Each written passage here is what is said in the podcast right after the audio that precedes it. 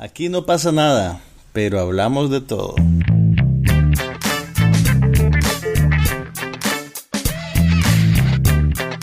Un podcast sobre cine, TV, tecnología y todo lo demás.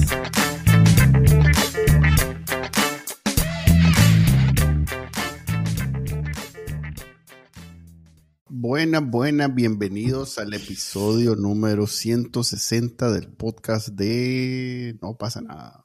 No Les habla nada. Manuel Díaz y me acompaña como siempre. Juan Carlos Ampie, por un momento tuviste un momento así de, de ¿cuál de los podcasts de este? El único, el otro no existe en realidad cuando estamos en viernes, aunque siempre Cierto. llega gente, siempre llega gente a reclamarnos, y "Ay, ¿por qué no están hablando de lo que hablan siempre? Entonces, pero bueno, vas a quedar bien con, con todo el mundo al mismo tiempo. el viernes pasado no tuvimos podcast porque yo estaba enfermo. Y si bien sigo un poquito malito de la salud, pero pues, esta semana ya me La atrevo a- mística, la mística te obliga a sacrificarte. Vengo de una familia de sufridores y sacrificados, entonces vengo a- aquí a dejar mi pulmón en... Y eso que no te educaron los jesuitas. ¿o? ¿Cómo no? Estudié en la Ah, bueno, en la universidad sí, la universidad Pero sí, ya, ya no pegó, ya no pegó. ya a esa altura ya está formadito ahí. ya. Ya estoy. Te tienen que agarrar en el- desde el preescolar para... Bueno, yo ya Para estaba cocinado para cuando entré a la UCA. Sí, ya, ya ibas con tus mañas. Ok, em, este podcast, como saben, se trata sobre lo que vimos en cine y televisión. Principalmente, pues hay, se supone que también tecnología, pero nunca hablamos de eso. La vez pasada me hable- hablado de, de- de- de la compra de, de Elon a, a Twitter y que se iban a pasar a más todo. Ajá, si querés contarme eso. Ok. ese. Ok, te voy a contar un poquito lo que pasa porque he descubierto que Ajá. gran parte de mi dieta mediática y de mi actividad en redes está Ujú. concentrada en Twitter, donde el otro día me sorprendí de descubrir que tengo 10 años de tener una cuenta abierta ahí. Entonces, lo que, está, lo que ha pasado en los últimos días, incluso después de lo... A ver, lo, que- lo que yo te quería, quería que habláramos la vez pasada, Ujú. es que a raíz de que Elon Musk ejecutó su compra de Twitter, que aparentemente al final ya ni la quería hacer, pero como que lo obligaron por algunas cosas legales, eh, Sí. empezó a hacer cambios bien rápido en, Ujú. en la estructura de la empresa y a transmitir mensajes encontrados sobre su visión de lo que Twitter iba a hacer, Ujú. que provocan que usuarios, los usuarios de Twitter en general, pues Ujú. los que son más informados y más activos, que de alguna manera hay un traslape con lo que se llama informalmente Film Twitter, Ajá, sí. que, que es un grupo muy, muy heterogéneo realmente. Ahí tenés gente que le gusta Marvel, tenés críticos de cine, tenés expertos en películas mudas. Hay, Soy yo, hay- yo, bueno, yo no, ya quisiera ser experto en películas mudas, pero no. Mi punto No, es verdad digo, que, que toda esta hay masa todo. crítica, de, en- esta masa crítica de usuarios, Ujú. suficiente gente empezó a pensar que la red social no iba a sobrevivir a todos Ajá. estos cambios. Ujú. Y lo que más se parece en, en espíritu es una red social que se llama Mastodon, como mastodonte en español, que es, es más bien, es como, por así decirlo, y vos corregime si, si me equivoco, es como el, el- el equivalente eh, free source de Twitter. O sea, es una red social que no le pertenece a una compañía y que está repartida en diferentes nodos, en diferentes servidores, y vos te Ujú. conectás en cualquiera que vos querés. Pues. Y si hay algún tipo de, de moderación estratégica, es algo que sucede voluntariamente a través de la dinámica de grupo. El problema que tiene Mastodon es que no es tan amable para uso como lo es Twitter. O sea, te digo, pues, eh, eh, si vos probablemente para vos sería, sería sopa abrir una cuenta en Mastodon y entender No, bien no cómo creo. hacerlo. No creo. Pero para, para, para un usuario común y silvestre, como yo, que estoy medianamente informado, pero no, no soy muy ducho, pues ya si, si me complica mucho la cosa, me embreco. Realmente llegué a un punto en el que abrí mi cuenta, pero o sea, la puedo usar en la computadora, pero no en el teléfono. Y aunque estoy siguiendo como a 20 personas, solo me salen los mensajes de uno. Entonces no, y, y entonces, y- y solucionar todo eso Mm. me requiere un esfuerzo mental y de tiempo que prefiero no hacerlo. Entonces yo todavía estoy en Twitter, pues todavía lo Ujú. uso, veo, sigo a la gente, pero te sorprendería, la, o sea, no me he puesto a contar, pero de la gente que yo sigo, el montón de gente que dice, si Twitter mañana se acaba, me pueden seguir en Letterboxd, en Instagram y en tal lado. Este es mi nombre, este es mi cuenta, este es mi nombre, este es mi Mm. cuenta. O te anuncian, ya estoy en Mastodon con el mismo nombre. Pero, o sea, es un montón de gente, Ya, vaya. un montón de gente. Y, y incluso anoche me fui al, me fui al cine. eh, es una cosa, es, es un- es una crisis como, es co- como, una, como la crisis política de un país, ¿verdad? Como decir, ah, me voy a meter a ver una película y dos horas después salí y el mundo se quemó. Entonces, ¿Por qué? entonces ya habían mensajes de gente como despidiéndose. Mm. Fíjate que como diciendo, pues, muchachos, ustedes eran bien importantes para mí y que no sé. Fíjate que eh, que era. de las cosas que me han sorprendido en todo este proceso ha sido descubrir que muchos usuarios de Twitter, que probablemente gente que está generacionalmente en mi grupo y debe haber un traslape importante con la gente de tu edad también, aquí en Estados Unidos, tal vez por el estilo de vida, por una serie de cosas, pero hay una, una masa de gente que su actividad en Twitter es su vida social o es un componente muy importante de su vida social que yo más o menos lo notaba porque a veces de vez en cuando alguien decía una cosa como muy personal y vos decís, ¿por qué esta persona está diciendo esto aquí? Entonces, creo que no lo voy a seguir.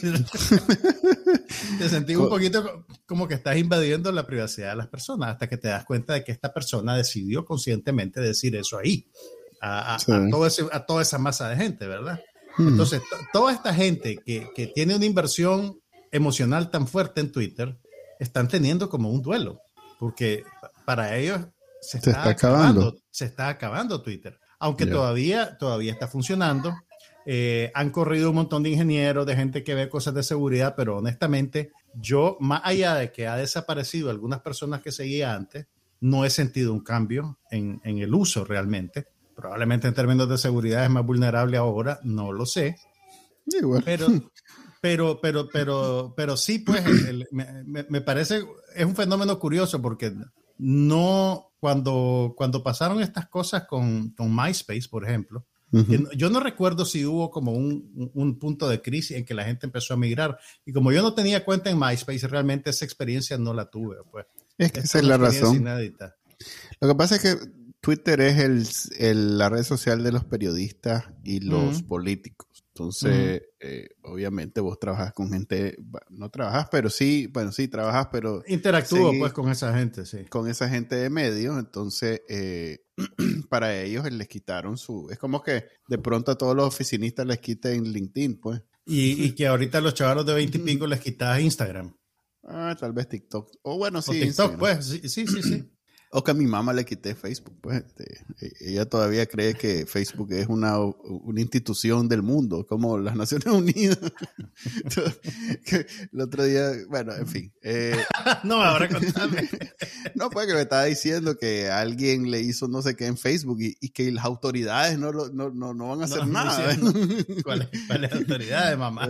Si yo le contara, fíjate que Facebook, en- tengo ya, no sé, 3, 4 años de, de categorizarlo como un software alfa, ni siquiera beta, alfa. ¿Qué quiere decir eso? Quiere decir que, a ver, cuando algo está en beta, está casi listo para salir Ah, al ok, ok, mercado. ok. Ajá, sí, sí, sí. Ya, ya, ya. Eh. Facebook, eh, es normal que te encontré 10, 20 errores al día. Mm, Errores, pues, errores, cosas que no funcionan. Ok.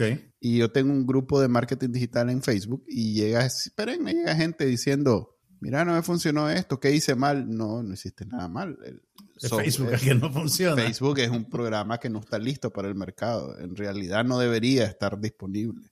Pero bueno, en el caso de Twitter, que sí, este, digamos que no tiene tantos problemas porque no es tan ambicioso. Twitter hasta hace muy poco se tiró a hacer esto de los spaces y hasta ahí eso pues, fue desastroso. Yo Y, y todavía no le- lo- y- y mi, y mi impresión es que a la gente no le gusta. Pues al usuario promedio de Twitter no, no siente Eh. como que está desvirtuado, como que, como que quieren convertirlo en Instagram. Es que tuvo su momento en el tiempo de la pandemia, cuando todo el mundo estaba encerrado y entonces no tenías nada que hacer y entonces te metías ahí a estar hablando, pero eh, hoy en día no tiene razón de ser. Pues. Y, y la verdad es que los que lo siguen usando son gente que lo encontraron un, un uso específico. Por ejemplo, en. Nicaragua, eh, como ya no hay medios que hablen de la represión y de la dictadura, entonces ahí se ha, se ha convertido en un sustituto de la radio de, de en donde llamás y sí, correcto, y, haces preguntas y entrevistas y no sé qué. Entonces, pues, pero claro, sigue siendo una audiencia mínima, es una nada. Facebook, por ejemplo, Twitter en Nicaragua, cuidado, no llena un salón. Pues. Estamos hablando de que a lo sumo son que mil, dos mil personas. Lo que pues. pasa es que tal vez tenés gente de alto perfil, tenés gente que lo usa mucho, tenés gente con mucha Hay gente que lo usa como, los periodistas. Eh, que lo usan solo para dejar caer todo, pues como, como, papelería de, de, de, de, correo, pues que se va y, nadie sabe si le llegó o no le llegó al que le interese. es, es, una vía, pues es solo una vía. tal vez lo que más se parece a esto es cuando cerró Napster. Pues me entendés que era algo que la, que la gente lo, usaba. Que Pero es que a ver, a ver, volvamos. Twitter no es cerrado. no, no, no, yo sé, yo sé, exactamente igual a como estaba funcionando antes. A como funcionaba antes. Y yo creo que lo, eh, esto todo es relaciones públicas y si acaso, algo de política, pero en, realidad el programa Twitter no ha Todavía funciona, sí. Es exactamente igual lo que tenemos ahorita, lo que teníamos hace seis meses. Pues. Yo creo que lo, errático de esta transición evidencia que realmente Elon Musk ya no quería comprarlo, se vio forzado a hacerlo, no me preguntes por qué, porque esas cosas yo no las entiendo. Sí, es y, que estamos... y entonces está dando palos de ciego y aparentemente lo que va a pasar es que él va a nombrar a un CEO y se va a ir a concentrarse en Tesla y en SpaceX, que es lo que a él le gusta. Pues no, es no, es su estilo, no es su estilo. Él es famoso por ser micro, es tipo la compañía. Microadministrador. Sí, y hacer ah, de pronto cagadas como las que está haciendo ahorita, pues. Mm. Entonces es un mae muy eh, excéntrico, eh, infantil hasta cierto punto en muchos aspectos. Eh, tiene talento para algunas cosas, nadie lo va a negar, el hombre más rico del mundo, él por sí solo hizo que los carros eléctricos y los viajes fuera del espacio fueran una realidad en este siglo XXI. Ya habían carros eléctricos antes del Tesla.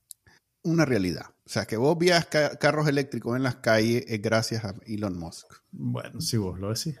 no, no, es, una, una realidad. Eh, él eh, obligó a, la, a toda la industria automovilística a avanzar por lo menos 30, 40 años en ese tema. No te voy a decir que dentro de 50 años igual iban a haber carros eléctricos, pero el más lo, lo empujó, pues. Y, y, lo que está haciendo con eh, eh, SpaceX también empujó a, a, que otros millonarios y también la NASA y todo el mundo avanzara. Pues. Es un más talentoso en algunos aspectos, pero en otros definitivamente no, pues no, no, como todo mundo. Pues yo me pones a cocinar, bueno, no cocinar, sí, sí sé cocinar, pero me pones a jugar fútbol y pero poneme ahí con una computadora y va a ver cómo más o menos la matizo. Entonces, él obviamente no, en términos de, de el futuro de una red social, a ver, habitada principalmente por periodistas y políticos, todavía tiene muy poco, eh, digamos, planes muy poco realistas de cómo va a ser.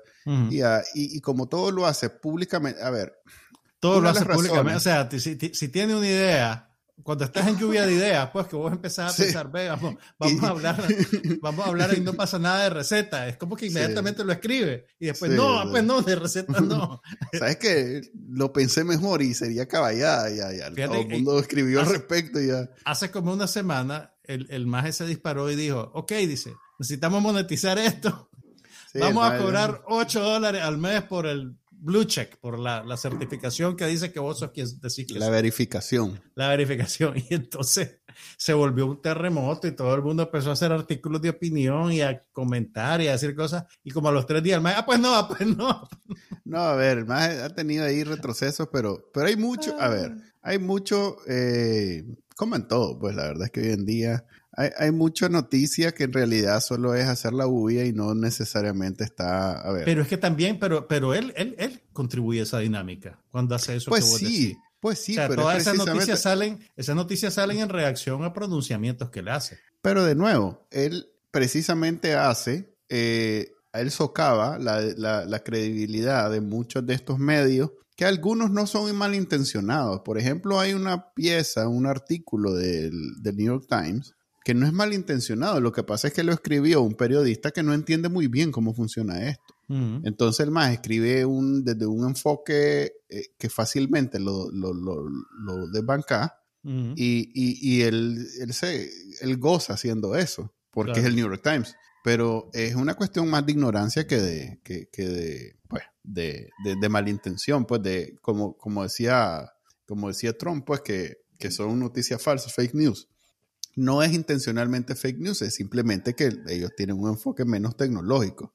Y, y, y el maje de Elon este, se ha puesto a pelear con los programadores en, en público y ha hecho algunas, eh, digamos, eh, afirmaciones de que tampoco él es programador, él medio entiende, pero no necesariamente es un maje técnico. Entonces, que lo han desmentido, entonces viene otro y se ponen a pelear y no sé qué. Y todo y eso todo se eso hace en público. público. Todo eso hace en público. Todo eso se entonces hace en público. de O pronto sea, opi- opina gente que tal vez no entiende muy bien de qué están peleando, pero, pero que igual opina. Y pero es, una bueno, cosa, es es, es- es una cosa rarísima, pues te digo, realmente. Ahora bien, bueno, es Elon. Eh, Elon es, es famoso por esas cosas. De hecho, eh, ya él en Twitter ya había tenido problemas serios. Es más, en algún momento un juez lo, lo, a ver, lo obligó a que antes de cualquier tweet tenía que consultar con un abogado. ¿Te imaginas la practicidad de, esa, de esa regla? Sí. Que ¿Qué el no lo hizo, obviamente, y entonces eh, es una de las razones por las que creía que iba a jugar con eso de que lo compro, no lo compro, lo compro, porque hasta ahora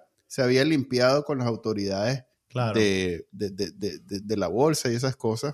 que porque esas no tienen diente, pues esas, esas sí en realidad que no son necesariamente peligrosas. Pero ya cuando se metió y firmó un, un- un acuerdo de promesa de venta, se llamaría en Nicaragua, en donde renunció a cualquier due diligence, que es fiscalizar qué hay detrás ir, de la ir empresa. a chequear primero a ver si.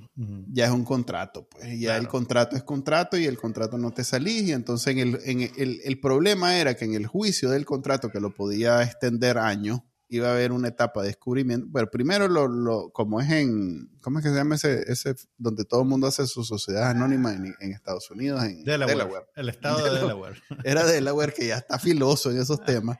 Entonces, primero ya le habían cortado que solo iba a ser 30 días, una cosa así, el juicio. No se iba a extender, o sea que ya la estrategia de alargarlo lo más posible ya no se iba a poder. Y segundo, había, hay una cosa que le llaman eh, descubrimiento, que es eh, que el los más tienen que entregar toda comunicación que tuvieron en una etapa, de, de- de- en la etapa que tiene que ver con el juicio. Y Mm. ya comenzaron a filtrarse precisamente algunos mensajes de texto de Elon y su gente que eran vergonzosos. Pues había, hay un madre que se llama eh, Calacanis, que es- yo lo conozco por otras, por otras, por otras vías, porque el madre sí está involucrado en, en el mundo de la tecnología.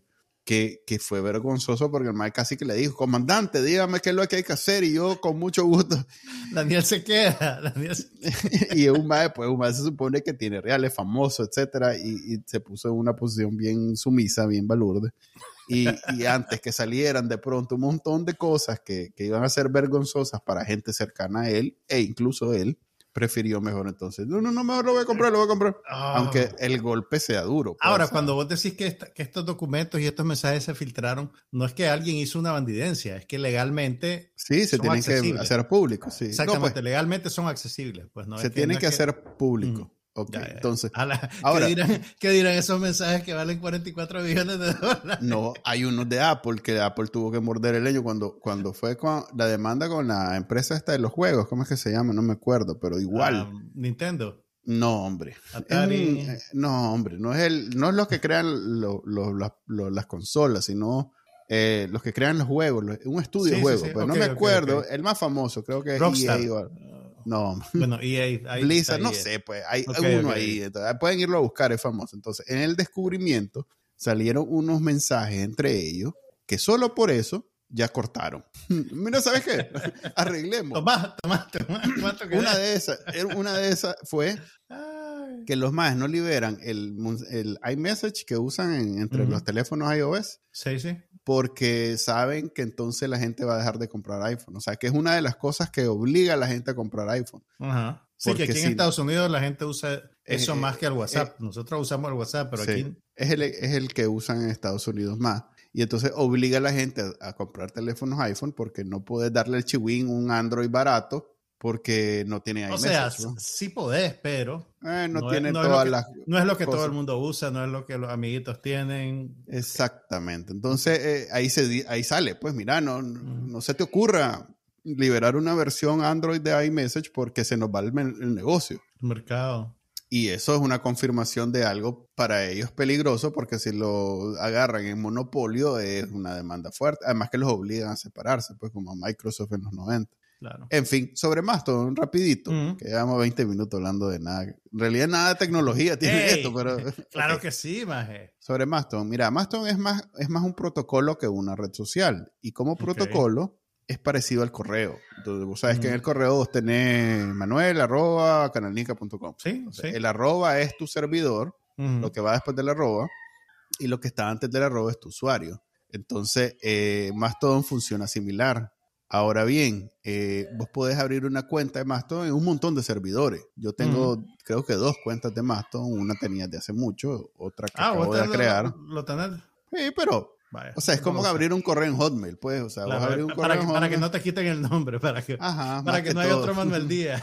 Pero igual, puedes abrir una cuenta, o sea, puede haber un Manuel Díaz, arroba Hotmail, a Manuel Díaz, arroba- no vas a ir a todos, pues a buscar. a- Claro. Entonces, es un- se, eh, se le llama un protocolo federado porque cualquiera puede montar su servidor, así como cualquiera puede montar su servidor de correo, y entonces vos tenés usuarios en ese servidor. Entonces, vos, do- donde sea que abriste tu cuenta de Mastodon, eh, es- está amarrado a tu usuario, pues. Y entre ellos se hablan como el correo igualito, que vos Sí. puedes mandar un correo de, de Gmail a Hotmail y se hablan y es parecido. Pues. Entonces ahí Entonces, hay una... alguien hizo una interfaz que parece Twitter para que Mm. funcione entre todos estos servidores. En realidad hay como cinco Para de pasarse esos los protocolos. Es más, hasta hay, hay uno eh, que es un proyecto del mismo Twitter, de crear un protocolo que creo que se llama Blue, Blue Ocean, Blue algo. Ya lo va a hacer verga Elon Musk.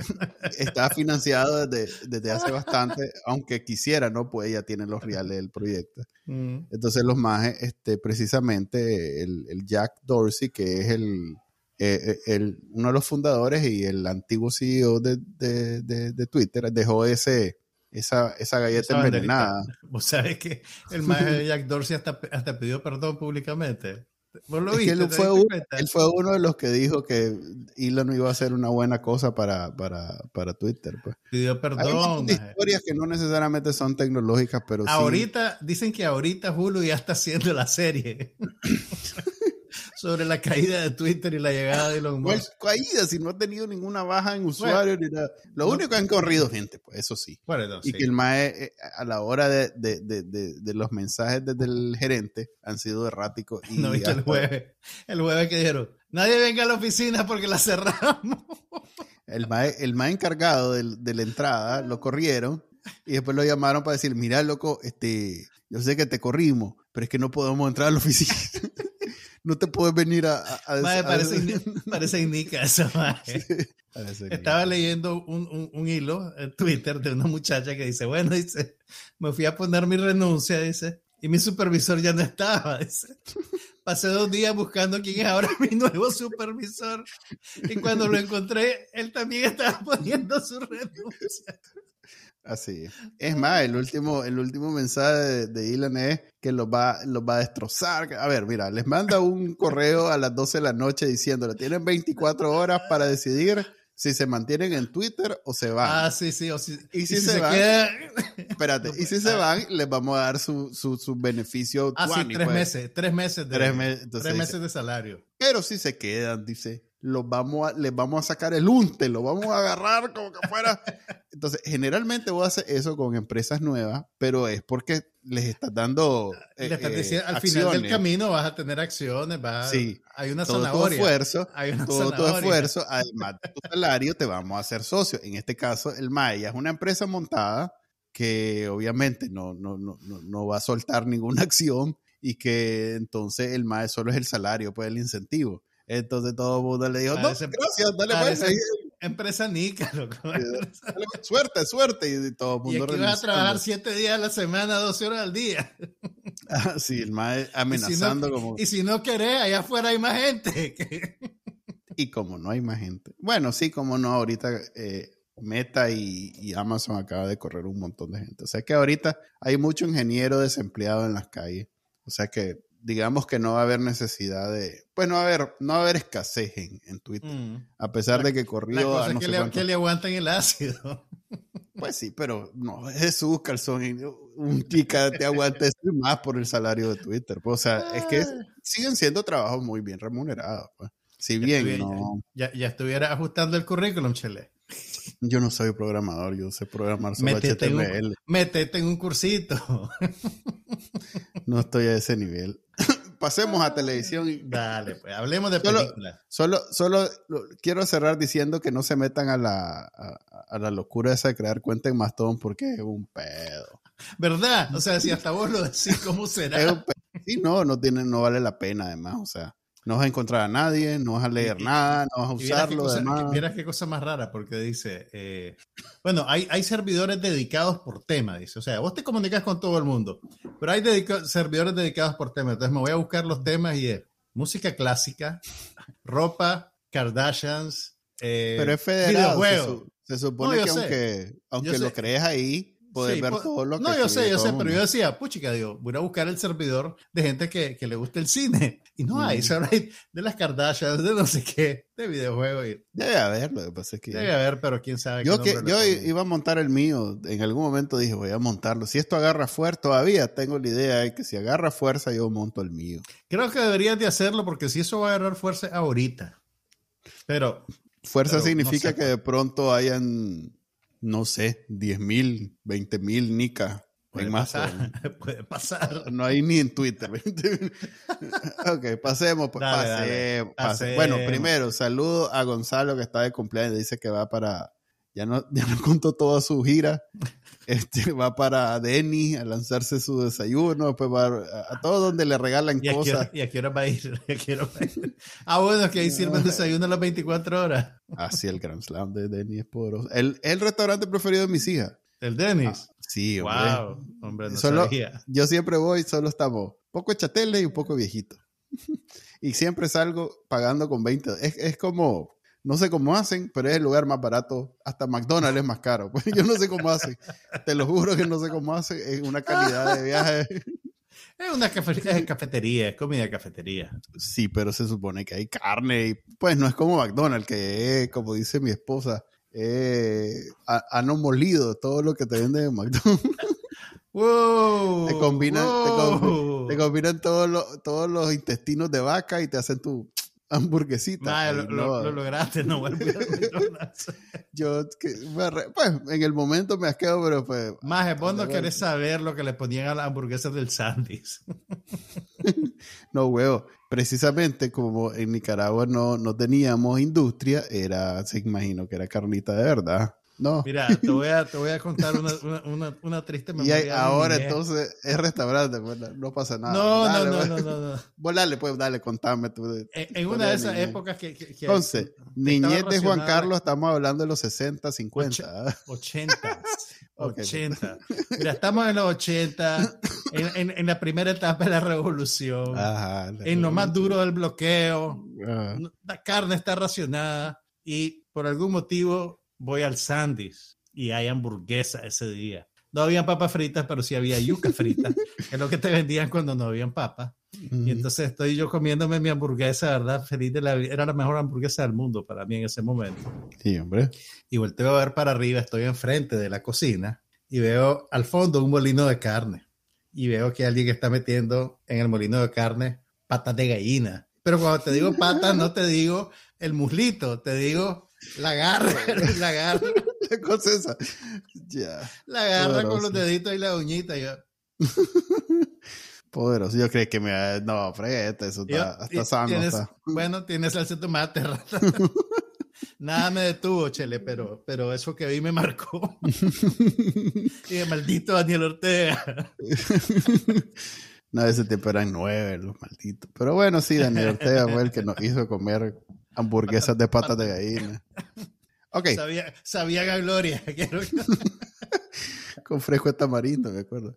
30 minutos, ahora sí hablemos de esto, porque llevo dos semanas acumuladas aquí. A ver, Ah, ya ni me- a ver, y más, e- esta es la semana de Wakanda Forever, ¿la viste? Fue la semana pasada. Por eso, pero como no tuvimos, tiene que ser esta. ¿La viste o no la Ah, viste? No. No, no has visto Wakanda. Ah, no, Bueno, porque. vamos a tener mira, que pasa- suspender aquí el podcast porque No, pero vos ya la viste. Este, vos sos el corresponsal de Marvel. A ver, Eh, La voy a ver eventualmente, mae. Lo que pasa es que yo soy un adulto y tengo que ver otras películas. Ya. A, ver, contame Wakanda Forever, que lo que sí sé es que no ha tenido las buenas críticas que tuvo la película anterior. Entonces, vos, Manuel Díaz, que me acuerdo que no te gustó la película anterior, No me encantó, no es que no ¿qué me pensás gustó. de esta? Eh, me gustó más esta que la anterior, debo decir. Ah, vaya, ok. Pero de nuevo, creo que, mira, la anterior tenía la ventaja de, de- de tener una trama ab- abstracta, digámosle, mucho más ¿Cómo, profunda que cómo la decir? O sea, que el, el Killmonger, que era el villano de la primera, tenía una, digamos que, una narrativa que tenía mucho sentido. Pues, o sea, vos podías perfectamente estar del lado de Killmonger y no estabas mal, pues no era maligno. Ok, pues, o en- sea, entiendo lo que querés decir. No era una trama maniquea, pues que este es bueno, este es malo. Y... Sí, no es la típica. Y no hay "Ajá, Ariel yo soy Gleason". malo porque soy malo y me, me así el bigote. Entonces, eh, esta tiene también eso. Pero de nuevo, a ver, a un nivel abstracto, así filosófico, la trama es, es- es mucho más interesante, rica. Puedes incluso estar de, de pronto de un lado, de pronto del otro, si te pones a pensar en ello. Pero la ejecución es Wakanda Forever. Ajá. Entonces, es como combinar, o sea, es como, me siento como, es más, ya no, te- ya no sufro de eso con mi hija de, de siete años, ¿Qué cosa? Que antes le tenía que explicar a ella conceptos muy complicados, muy abstractos, a, a un nivel bajísimo. Ya mi Mm. hija de siete años tiene un léxico de, digamos que de licenciado del, del RUPAP, pues. No, no voy a decir que... de- de- de- de- Ya está en UNEN, ya está a nivel UNEN. ya está a nivel UNEN la ma, ya está a nivel UNEN, entonces ya, o sea, ya... ya Un saludo a los que nos escuchan en el RUPAP De UNEN, además. y de Entonces, UNEN, porque eh, lo hay, lo hay. Sí, ahí lo- o los obligan. Entonces, este, el, el- el problema de esta es que de pronto estás escuchando, pues, que el maje la conquista y cómo eh, él tiene una posición, eh, eh, a ver, reivindicadora. Dame la, dame la premisa así a grandes rasgos. Ok, el enemigo, el enemigo es una raza, eh, el equivalente a Atlantis, pues, que son en realidad descendientes de eh, lo- los mayas de Mesoamérica. pues. Entonces, eh, una, una rama de los mayas se, se tiró al mar y se fue a vivir al mar y entonces fundaron Atlantis. Entonces, eso es básicamente lo que estamos viendo aquí. Entonces, tiene muchas similitudes con Wakanda porque al igual que ellos son indígenas, autóctonos de la región, blandera. Entonces, eh, los majes tienen eh, en común además que el, el, ¿cómo es que se llama? El metal ese que tienen. ah, Vibranium. Vibranium. Sí, Sí, Vibranium. Sí, Adamantium es el de, el de Wolverine. Y, un, y un Optanium es el de Avatar. ¿Por qué, por qué metes esa chanchada en esto? Porque, porque hay, eh, No, hay un no. patrón, hay un patrón en este tipo de películas. Pero bueno, dale, seguí. Ay, no. Ajá, estos también usan el Vibranium. Ajá. Entonces, Entonces, el, el pleito es por eso. Es no, no, no, en realidad no, es un pleito, es un pleito sofisticado, pero no es un pleito, no, es un No pleito sabes, de- no, no sabes exactamente por qué fue, pero hay un pleito. Sí, de hecho, eh, es un momento donde los maes están bien y de pronto están mal y no sé, pues digamos que es un pleito de puntos de vista, Ok. muy político, muy como si, a ver, eso tiene similar al anterior, pero a la hora de, o sea, como que de viaje se siente la línea entre, ok, aquí vamos a hablar de cosas que van más allá de simplemente los cómics y, ah, ah, y ahora vamos a pelear como los cómics, plim, plim, plim, pum, pum, pum, pum, pum, pum. Mm, Ok, Entonces, ok, ok. es, es- es grotesco. Pues el- la transición no, no es muy buena. Eh, las, hay escenas de, de, de, de, pelea que están muy bien logradas, pero como que hasta eso le quita. Pues de pronto yo estoy eh, inspirado porque la discusión está a un nivel súper alto y de pronto viene... Entonces ya co- Como, como, que estaban que... diciendo, ya se va a aburrir la gente, loco, hace algo. Ajá, correcto, puede, sí, correcto, puede ser. Mira, tenés de aquí a aquí 10 minutos para hablar de estas cosas que a nadie le interesan y Y después, viene el tiene que haber una- un pleito. Sí. Sí, a ver, Mira, ese, ese, ese debe ser un riesgo de las películas que quieren atender a un público demasiado amplio, pues. Tenés Sí, que, ento- e, e incluso se dice que las películas de Marvel son bien sistematizadas en, en, en, en lo, que, en lo que en inglés llaman sus beats. O sea, dicen, tienen que haber X número de escenas de acción separadas por bloques dramáticos de tal duración y ese tipo de cosas. Hay, hay, hay una fórmula realmente que esta No, gente pues protege. sí, pues. y la verdad es que ellos tienen la fórmula de la Coca-Cola en el cine. Pues, o sea, la verdad es que tienen la franquicia más lucrativa Mira, el- en la el- historia del cine y entonces tampoco nos vamos a poner en el plan de, de puristas y decir que no, esto debería haber sido de una manera o de otra. que- no, pero, pero, pero se puede, se puede criticar, hombre, se puede analizar. No, y lo estoy Estamos- haciendo. Estoy diciendo que en realidad eh, esta película. A ver, yo creo que en algún momento estos más tienen que hacer tipo, tipo DC con The Joker eh, que hicieron con. Algo que los reinvente. Phoenix. tipo, No, creo que como en. como, como la vez pasada hablamos, como ¿quieres ya estos más más tenían. adulto.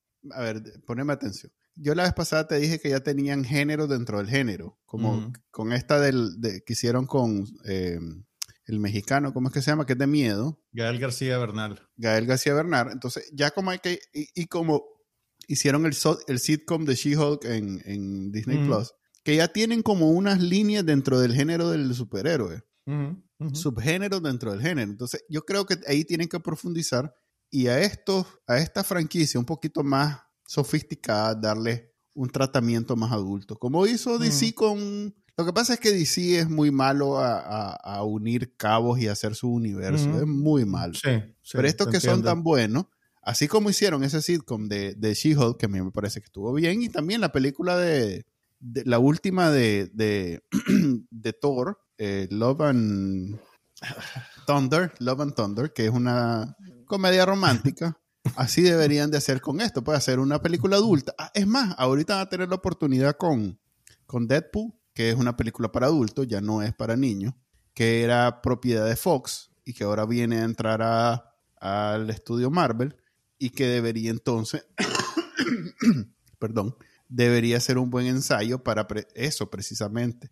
Eh, un Wakanda, un Black Panther, más adulto como, ¿sabes?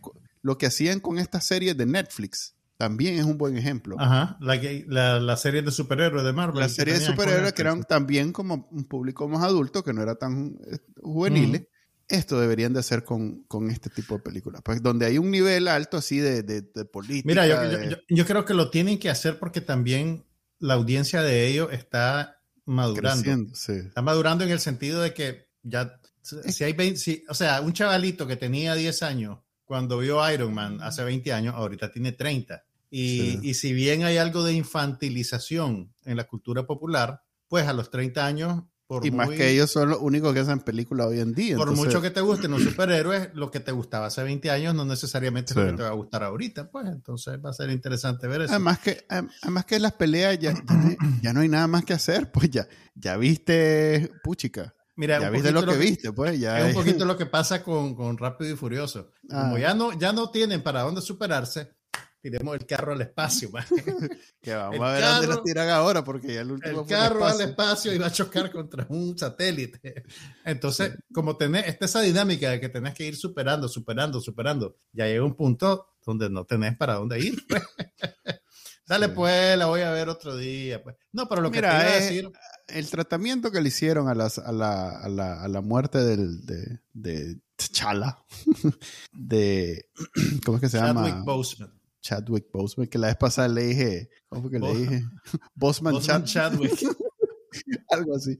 Eh, a Chadwick Boseman. Fue acorde, o sea, ahí nadie salió. Que es una eh, cosa con rara tener que. pues, ahí todo el mundo- Es una, es una cosa rara eh, eh, hacer un duelo público para un actor a través de un personaje de ficción. Pero es que además esta película. O sea, no digo que sea mucho- malo, no digo que sea malo, pero digo pues que es un fenómeno. A ver, esta película, a diferencia de la mayoría de las películas de Marvel que tienen como un, un apelan a, a una universalidad, esta película tenía grandes lazos comunitarios. pues. En Estados Unidos, eh, la comunidad negra se sintió bien identificada con, con Sí, la fue, primera. fue- fue- un fenómeno cultural realmente.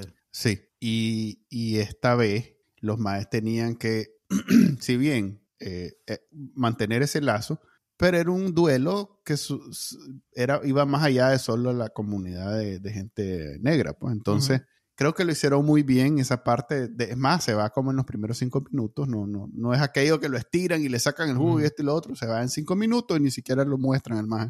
Y, si bien es un, digamos que es un elemento que está ahí rondando por toda la película, pero no se trata sobre eso. Es una historia similar a la 1 en donde vos te estás, a ver, el, el, el, el, Black Panther se está encontrando a sí mismo y está viendo cómo hacer, eh, cómo convertir, todas, pues, como todas. El, superhéroe se, se tiene un Eh, momento de conciencia de su poder y de su responsabilidad y Y, y- Ya, y ya, es muy diferente a, a lo que hace el otro maje y, y este, y este tiene aspectos con los que te puedes eh, este, identificar más. Está, como te digo, tiene cosas muy buenas en términos de, de trama y luego tiene cosas bien infantiles, pues bien tontas, bien... la mezcla es y choca, pues. lograda. No Ya, está te bien entiendo. lograda. Entonces, y está, bien- está, está, está larguita. como que va... Entonces, Dura como eh, dos horas y media, creo, dos horas y cuarenta. Eh, ya me va esas preguntas de, número. Dos horas, horas 40, sí, dos horas 40. Mira, a mí me sorprendió, o sea, yo sé que estas películas son, digamos, el, el, el, el, el pan de la industria de exhibición teatral. Sí. Pero a mí me sorprendió, la semana pasada, eh, yo estaba, pues, que, quería ver otras cosas para poder escribir para Confidencial. Y entonces estaba viendo qué más había en el cine. Había una película que me interesaba ver, pero, maje, por lo menos para el fin de semana de estreno, todas las pantallas de mi AMC, y cuando te digo todas, te digo todas, estaban dedicadas Wakanda. a Wakanda Forever. Todas. O sea, había una tanda que empezaba cada, cada 15 minutos, empezaba una tanda, pues una cosa así, era una cosa increíble. Entonces ya chequeando el calendario, porque yo dije, puchi, que no puede ser. Tal vez estoy exagerando, tal vez habían dos pantallas aparte para otras cosas, pues, pero solo con, con, con tandas muy tempranas en el día.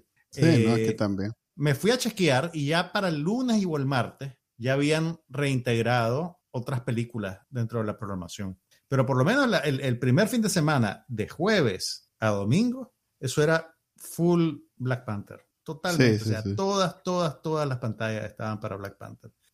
No, no, a ver, no es la mejor película de Marvel que he visto. Es que, a ver, no sé.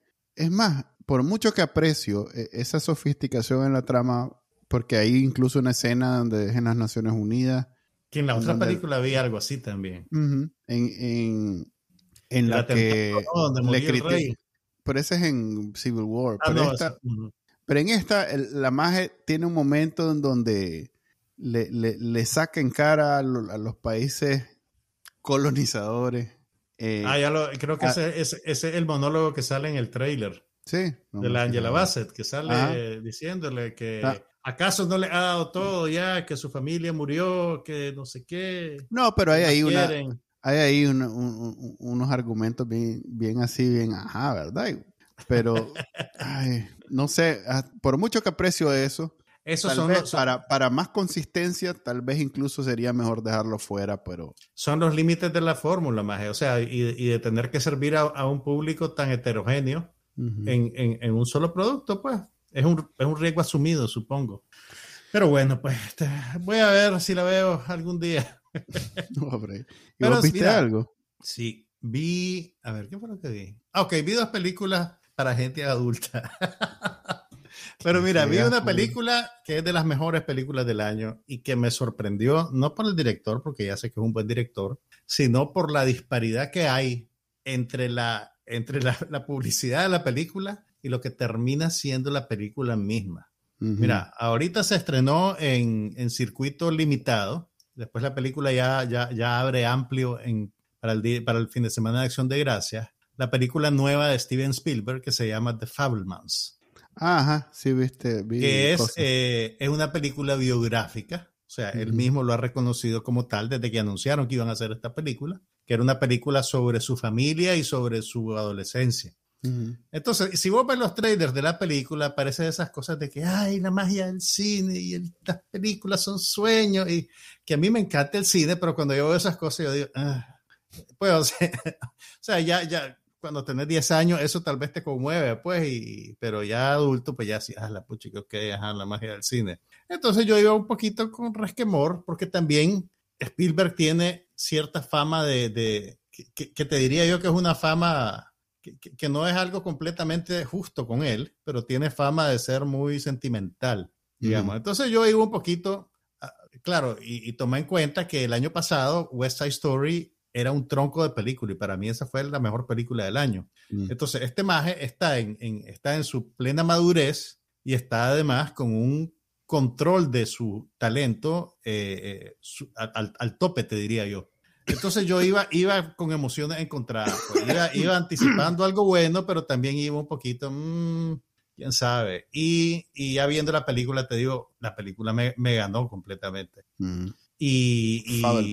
se llama The Fabelmans, que es el, el apellido ficticio de la familia, que es como, como la... Mira, y, y es bien interesante lo que el maje hace. O sea, la- todos los productos biográficos, sea un libro, sea una película, eh, hay algo de ego de por medio, ¿verdad? También eh, es tu punto de vista subjetivo sobre tu vida. Pero yo, lo que pasa es que él, más que concentrarse en él como personaje, es más bien él como parte de su familia. Y entonces la película opera en dos niveles. Tenés por un lado el- el- el- la dinámica familiar que tiene que ver con el matrimonio de su papá y su mamá, que eh, estás en los Estados Unidos en los años 50. Eh, tenés también la actitud de la gente de clase media en esa época frente a la posibilidad de ser un artista, porque la mamá de Spielberg y el, y el personaje en la película eh, tiene talento para la música, podía haber sido una, una pianista profesional, pero no lo hizo porque era mejor dedicarse al, al hogar y a tener niños, ¿verdad? Entonces ella crece con cierta frustración y cuando ve que su hijo tiene talento para el cine, empieza a fomentárselo y a animarlo y él encuentra resistencia en el lado de su padre, que no lo ve como algo, digamos, eh, eh, eh, serio, pues lo ve como un hobby. Entonces hay algo de presión en ese sentido y, y por otro lado tenés también un retrato bien descarnado de una familia desintegrándose de la- por las presiones internas, pues por el matrimonio de los papás. eh, eh, la- eh, eh, entonces es de, a ver, es una excelente película para retratar el proceso de un divorcio y qué le hace el divorcio a los miembros de la familia. Y, y- y lo hace también con mucha empatía, porque no hay villanos realmente. Vos decís, pues a veces estas películas, pues las novelas, pues lo- la- la- los productos menos sofisticados te generan, digamos, eh, eh, un- una línea emocional bien clara y, y sin ambigüedades, ¿verdad? El que se las pega es malo y la fulanita es la víctima y, y eso en la vida real no, no es así realmente. Entonces esta película es bien exitosa a la hora de retratar eso. Y también eh, eh, yo siento que en vez de idealizarse a Spielberg, él se preocupa por mostrarte a través de su relación con el medio el poder que tiene la imagen en movimiento. O sea, no solo para hacerte llorar, pues y esas cosas, sino realmente eh, lo que le hace a la gente eh, ver una película o verse en una película. Eh, hay cosas, por ejemplo, lo que pasa es que no, no quiero decirte mucho para no spoilear, pero mira, por ejemplo, hay, hay un momento en que él, a él, la familia hace un, un, un, un paseo, se van de camping y él anda haciendo una película casera del camping, ¿verdad? Entonces, pues la anda haciendo como, pues por gusto y eso, pero el maje no la quiere editar. Después y el papá le dice, mira, edita la película, porque tu mamá se va a animar de, que, de ver la película. Entonces él, la regañadiente, edita la película y viendo la película, él se da cuenta de cosas que sus papás no le dicen, ¿me entendés? Pero no es que oyó a alguien decir algo, es, ves el lenguaje corporal de la gente, ves un gesto que, que tal vez se te perdió en, entre otros estímulos. Y entonces esa secuencia te muestra cómo a veces la cámara no te deja mentir o, vos crees que estás eh, eh, presentando una, una, fachada, pero en realidad te estás poniendo más en evidencia. Eh, y, y ese, ese poder tiene un repunte más adelante en la película. Esto no es spoiler realmente porque no es necesariamente una sorpresa dramática, pero eventualmente la familia se tiene que mudar y él va a una nueva escuela donde lo acosan por ser judío y le hacen bullying unos chavalos chele, blancos, ojos azules. Wasp, ¿cómo? Exactamente. Entonces, la película es bien, es bien, es bien, bien gráfica en, mostrar, en mostrarte eso, pues, y es bien dura. Eh, y, y, uno de los, de los que lo, lo acosan es como el, el, el, el, el ídolo de la escuela, ¿verdad? El más, es el deportista búfalo, es el que tiene la novia más linda y es el que va a ser el rey de la promoción, ¿verdad? Entonces, él se pone a filmar un paseo que hacen anualmente al mar los que se van a graduar y en la promoción, como gran evento, va a presentar el de esa película. Y entonces vos ves la película y en la película el, el, el maje que lo, que lo acosaba está puesto como un ídolo. Está, puesto, está reforzando la imagen que él tiene dentro de la escuela siendo un villano. Y entonces el maje después confronta al, al doble de Spielberg y le dice, ¿por qué hiciste eso? Porque se siente afrentado. El, el, o sea, eh, entonces él le dice, no sé por qué lo hice, tal vez porque era lo mejor para la película. Y, y o sea, independientemente de su, de su sentimiento y de... Uh -huh. a, al otro maje, al, al, mejor amigo de este le pasa la cuenta y lo pone como el payaso, pues, ¿verdad? Y, y es súper cruel con él. Pero al otro maje no lo hace porque... Y entonces ahí tenés eh, una, una, una observación sobre lo que hacen los artistas. Los artistas al final eh, utilizan la vida propia y la vida de otras personas para hacer su arte y manipulan a veces esa experiencia en el nombre de hacer su arte. Es eh, eh, bien, bien, interesante, o sea, y, todas las secuencias que tienen que ver con la manera en que él hace películas, incluso cuando es más jovencito, eh, tienen que ver con eso, pues con, con, con, el proceso de hacer películas y con el efecto que las películas pueden tener en las personas y en la gente que las hace. Entonces es bien, bien interesante. O sea, no es solo, yo iba un poquito preparado como para ver Cinema Paradiso, pues, ¿verdad? Y la mamá excéntrica y que tiene un monito y que no sé qué. Pero una película muy, eh, eh, tiene cosas bien duras también, pues. O sea, es, eh, yo, yo, creo que mucha gente va a ir creyendo que va a haber algo y se va a encontrar con otra cosa. Pero me, me parece muy, muy, muy, buena. Es un tronco de película realmente. Ok. no sé dónde la están Mira, ahorita está solo en solo algunas en ciudades y en el fin de semana de Thanksgiving es que va a todos lados. Okay. tal vez hasta la semana que viene la vas a encontrar cerca. Y la otra película que vi, que Ajá. probablemente a vos te gustaría, es el estreno de la semana que se llama The Menu. Ajá, vi, he visto el, el, el, el, ¿Has visto el tráiler? El tráiler bastante y te soy sincero, no, no me llama mucho no la atención. No te llama mucho la atención. Ok, es, es una comedia ácida, Ah, es, es, comedia. Yo pensaba que era eso. Es una comedia, es una comedia negra, o sea, es una comedia y de tono irónico y violento. ¿Te acordás cómo hablamos hace un par de semanas del Triángulo de la Tristeza, de Triangle of Sadness? Uh -huh. Que era como una sátira que, ah, ve los ricos, qué malos que son. Esta es... Buscando también. Ok, esta está en ese vecindario, uh -huh. solo que es un poquito más, mmm, es pre pretende ser menos sofisticada y más comercial. Tiene la ventaja así de que tiene a Ray Fiennes en el papel principal y a Anya Taylor Joy en el papel femenino, entonces tener buenos actores. Casi que te diría que prefiero The Menu a Triangle of Sadness porque me parece que es más honesta. Eh, pero, pero pues no es, no es necesariamente algo que tiene a Woody, una comedia que tiene a Woody nunca va a ser mal. Hablas con mucho desempacho para no haberla visto. La pero vos dale, vos dale, vos dale. Yo voy a hablar rapidito porque ya solo nos quedan cuatro minutos de dos películas que vi. Bueno, he visto varias, pero bueno, no quiero dejar de, porque está en Netflix como en primero. Concentrate segundo. en las que te gustaron, porque cuando no, es que... a pobre Netflix. Netflix tiene oh. ahorita el regreso de, ¿cómo es que se llama esta muchacha? Lindsay Lohan al, al cine. ¿Qué? Con una película que se llama Falling for, for Christmas. Falling for Christmas. ¿estás hablando, ¿Estás hablando en serio? O sea, yo, yo, creo que esa película existe. Lo que quiero entender es por qué la viste. Ah, creo que existe. Ahí está. Está en primero, segundo de Netflix. Es una, una Gracias a vos. Gracias a vos, sin duda alguna. Es una película desagradable. Ni siquiera es una... Ay, una película navideña. Ah, ¿Por qué decir es, que es, es todo un género? Es todo un género. esa, esa navideña donde la muchacha y el muchacho pero espérate. Esta es de las peorcitas. Déjame es... entender, déjame entender. ¿Cómo es que Manuel Díaz le da play a eso? Dice, ve, una película navideña con Lindsay Lohan. Estas son las próximas dos horas de mi vida. Play. Dame el proceso en el que llegaste a ese momento. Mira, tenía que trabajar en, un, en una cuestión bien monótona, Ajá. donde tenía que pasar un par de horas haciendo clics. le estabas quitando piedras a los frijoles clics, clics en la computadora, chelo. Entonces tenía que, de, mi mente tenía que pa pasar en, en, en, ¿cómo se llama? En stand-by por dos horas. Puse eso y pasé fresco. Lo sentí rápido. Entonces, es, siguiendo tus parámetros, eso hace que la película sea buena.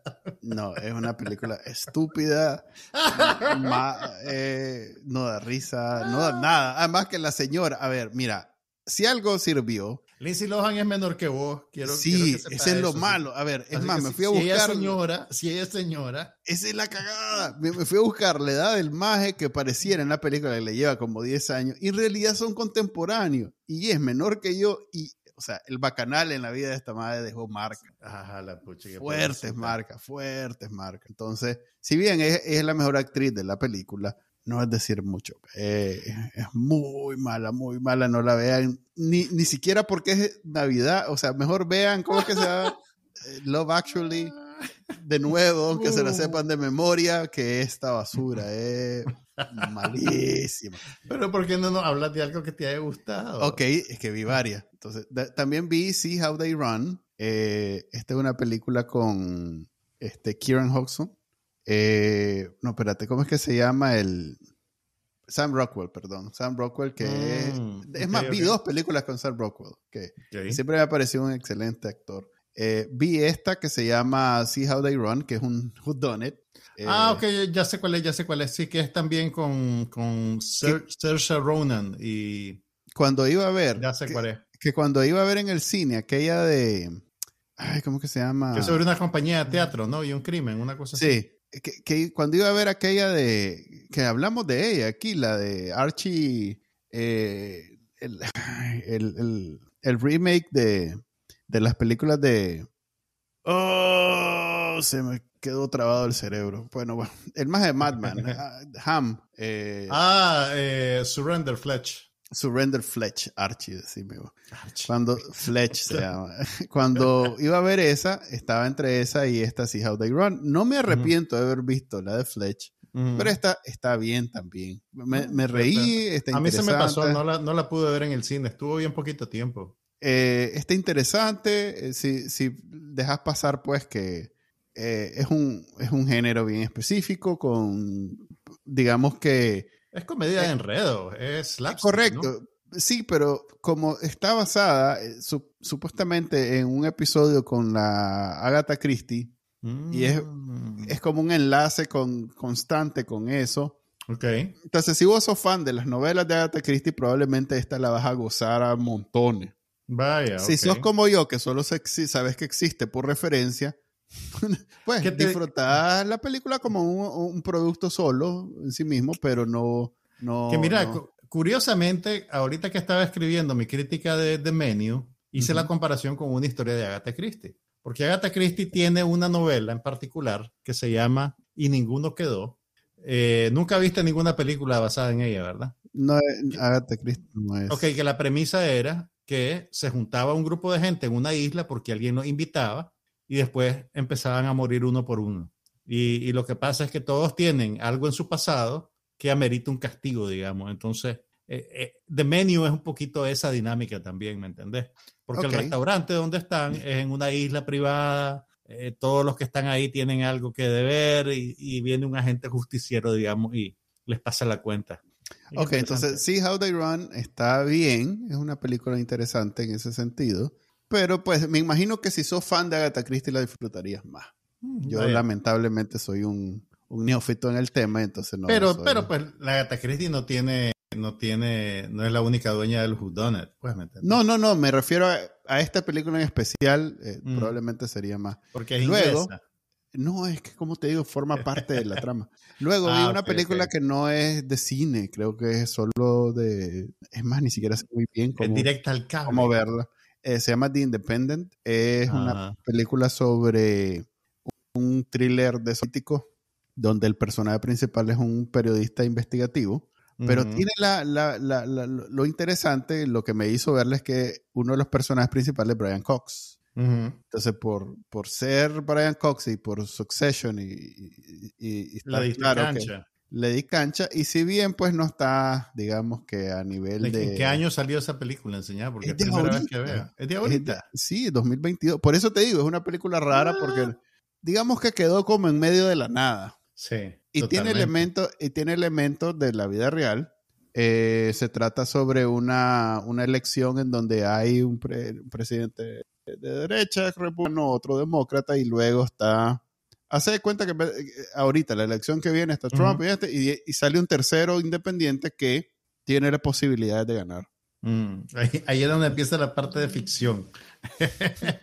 no, pero lo, lo, lo, hacen bien. Mira, la película okay. está adulta. No, no voy a decir que, ah. que está chanfaina. Está adulta, está no chavalada, no, el, hay un, aquí alguien que está involucrado en, ¿te acordás aquella newsroom de, de Aaron Sorkin? Ajá. Eh, hay, creo que el escritor o el, el, director, uno de ellos estaba involucrado en, en newsroom. O sea que hay material. Eh, está John Cena. Sí, él es el John Cena y, y, Steven Lang. Es más, eh, sí, es más, este está. Y, y, estoy queriendo acordarme de dónde vi a Jodie Turner Smith, pero la he visto en otras películas, a la protagonista. Ah, es la de. Es la de. ¿Cómo que se llama? La de. Si es la señora, es la de Handmaid's la, la tía.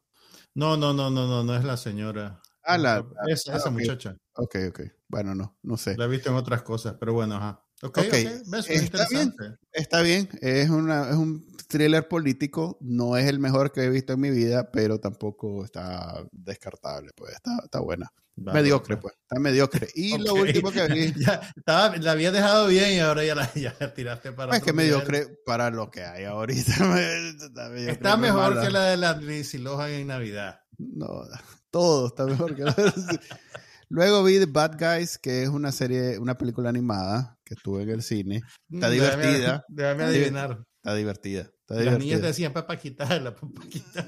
No, no, la vi porque precisamente ya estaban ahí cerca y entonces la podían ah. ver y la disfrutaron y yo la disfruté a pesar de que la vi en inglés, pues, porque el cast está, está a nivel, pues, no. Ya vas, a llegar, ya vas a llegar al punto en que ya te van a corregir tu inglés, maje. Sí, ya estamos, ya estamos relativamente cerca, pero sí es, es con Mark Maron y, y, la magia de Atlanta. ¿Cómo es que se llama? Mm, Zazie something, something. Zazie Beats, Beats, que también sale en Deadpool. Mm -hmm. Ok, de ahí bueno.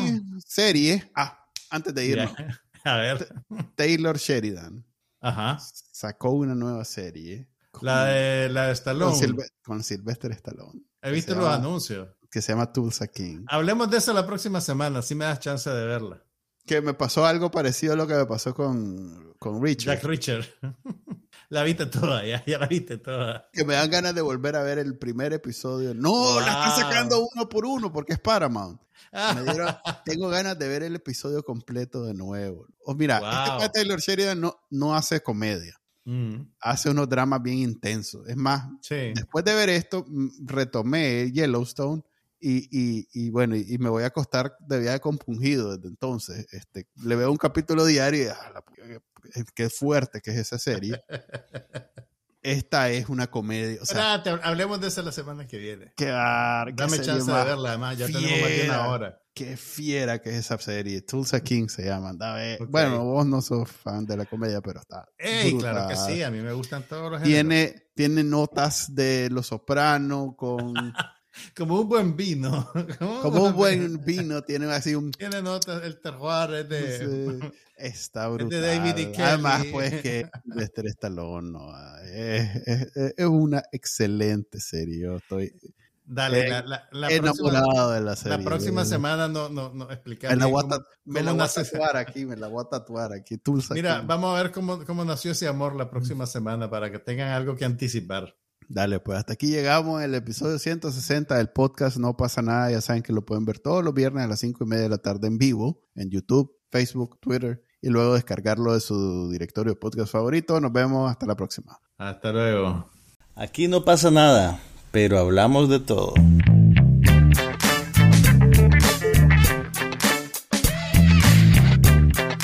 Un podcast sobre cine, TV, tecnología y todo lo demás.